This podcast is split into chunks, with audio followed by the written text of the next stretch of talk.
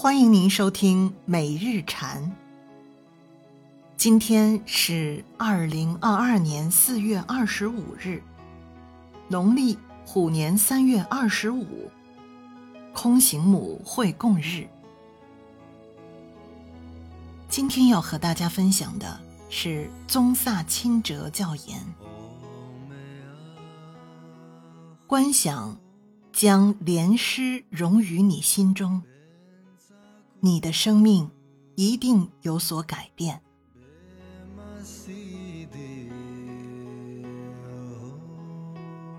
我强烈鼓励你，一再的将自己的心与上师的心相融。当你观想莲师，并持诵莲师心咒时，每念诵一百遍时，就将莲师融入于你的心中。这种过程，你做的越多越好。所以每持诵十遍或二十遍心咒，就融入一次，然后关照那种无别一体。不用说，这种经历一定会对你的生命有所改变。关照心念的要点是让自己的心与上师的心相融。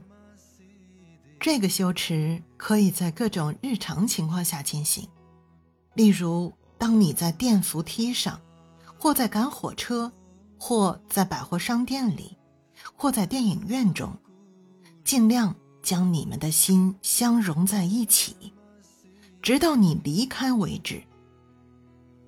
这一点都不占用时间，结束后也很容易回到你正在做的事情上。不论你是在购物、看电影或看足球赛，所以每天花几分钟将自己的心与上师的心相融，然后花点时间关照那种无别一体。如果你如此修持，它会带来一种加持，那就是在不久之后，生命中没有任何事情。你会觉得有什么天大的了不起了？但别指望马上见效，你要有耐心，安心的修法。你有诸多需要被调伏的习气、执着与散乱，可能需要一段时间才能见到成效。若是如此，请勿抱怨。抱怨，就有如你才把生鸡蛋放在桌上，就埋怨它尚未被煮熟。你得把鸡蛋放在锅里，于炉上加热，它才会煮熟。如果你连鸡蛋都还未放进锅里，就毫无理由来抱怨它是生的。如果你会抱怨，就表示你还不理解因缘果。的关系，大多数的现代人都落入这种陷阱。纵然在科技探索上有非凡的成就，例如将人类送上月球，或者发现地球是圆的。当然，直到今天，还有些西藏人认为地球是平的，他们却仍然缺乏这个基本的理解。如果你需要花十年的时间修行才能有所改变，那怎么办？比起你无数亿万个过去式，十年又何足挂齿呢？那些时候，你甚至连鸡蛋还未从盒子里拿出来呢。你已经进步了，因为你终于知道哪里有鸡蛋。也知道要先把它从盒子拿出来，放进锅里，才能煮熟。这一点本身已是个巨大的进步。即使只知道这么多，你一定也得集聚了相当多的福德，才有可能。无论修持何种法，我们都会感到厌倦。如今。我们容易厌倦的程度比以往任何时候都高。有多少人能满足单一的电视频道呢？所以，当你发现自己的心涣散，而在找寻新目标时，就应转换焦点。例如，你可以想象，处处都是莲师，遍满每一寸的虚空。当你持诵莲师心咒时，六道光球瞬间转化为六尊莲师。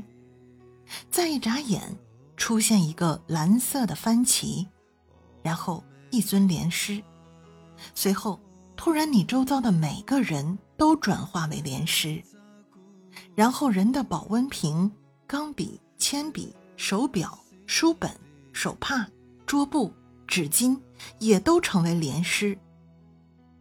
外面的树木、山峦、湖泊、铁路。车辆也全在瞬间都转化为莲氏的身相，甚至是宜人的微风，也成为他的画线。你也可以试着观想，莲师位于你的头顶，或坐在你的面前，或心中。如同前述，在每种状况下，都能有不同的观想。